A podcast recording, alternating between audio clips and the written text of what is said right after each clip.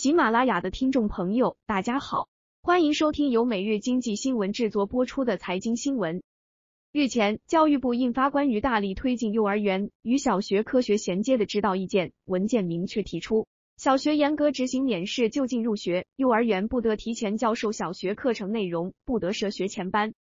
意见提出，要改变衔接意识薄弱、小学和幼儿园教育分离的状况，建立幼小协同合作机制，为儿童搭建从幼儿园到小学过渡的阶梯，推动双向衔接，改变过度重视知识准备、超标教学、超前学习的状况，规范学校和校外培训机构的教育教学行为，合理做好入学准备和入学适应，做好科学衔接。意见强调，要做好以下举措：一、幼儿园做好入学准备教育。幼儿园要贯彻落实三至六岁儿童学习与发展指南和幼儿园教育指导纲要，促进幼儿身心全面和谐发展，为入学做好基本素质准备，为终身发展奠定良好基础。要进一步引导教师树立科学衔接的理念，大班下学期要有针对性的帮助幼儿做好生活、社会和学习等多方面的准备，建立对小学生活的积极期待和向往。要防止和纠正把小学的环境、教育内容和教育方式简单搬到幼儿园的错误做法。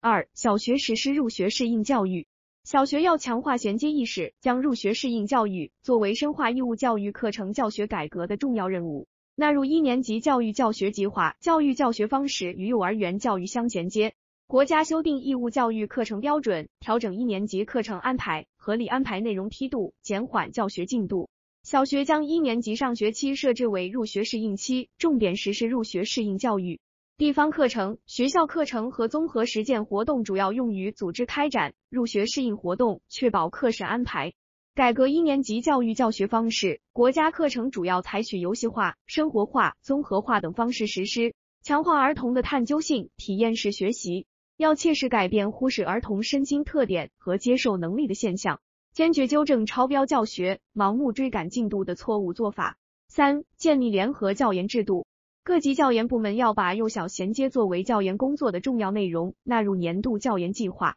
推动建立幼小学段互通、内容融合的联合教研制度。教研人员要深入幼儿园和小学，根据实践需要确定研究专题，指导区域教研和原校本教研活动，总结推广好做法、好经验。鼓励学区内小学和幼儿园建立学习共同体，加强教师在儿童发展、课程教学、管理等方面的研究交流，及时解决入学准备和入学适应实践中的突出问题。四、完善家园校共育机制，幼儿园和小学要把家长作为重要的合作伙伴，建立有效的家园校协同沟通机制，引导家长与幼儿园和小学积极配合，共同做好衔接工作。要及时了解家长在入学准备和入学适应方面的困惑问题及意见建议，积极宣传国家和地方的有关政策要求，宣传展示幼小双向衔接的科学理念和做法，帮助家长认识过度强化知识准备、提前学习小学课程内容的危害，缓解家长的压力和焦虑，营造良好的家庭教育氛围，积极配合幼儿园和小学做好衔接。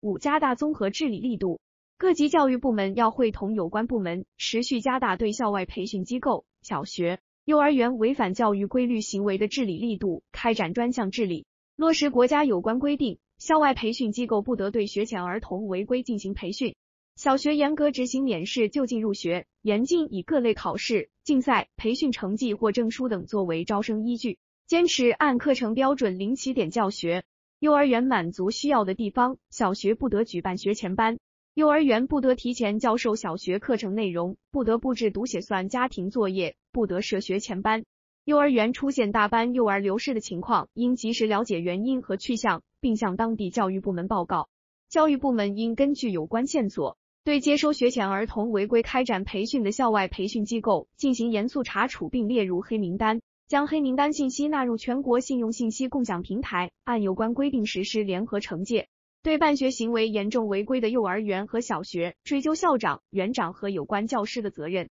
意见要求，省级教育行政部门统筹推进幼儿园入学准备和小学入学适应教育，制定推进幼小科学衔接攻坚行动实施方案，遴选实验区和试点园校，实验区制定具体实施方案，二零二一年五月底前完成。地方各级教研部门建立联合教研制度，先行组织开展教师培训。试点院校建立深度合作机制，试点园探索实施入学准备活动，试点校同步研究入学适应活动。二零二一年秋季学期开始实施，在研究分析入学准备和入学适应教育成效、梳理总结试点工作经验的基础上，二零二二年秋季学期开始，各省区市全面推行入学准备和入学适应教育，建立幼小协同的合作机制，加强在课程、教学、管理和教研等方面的研究合作。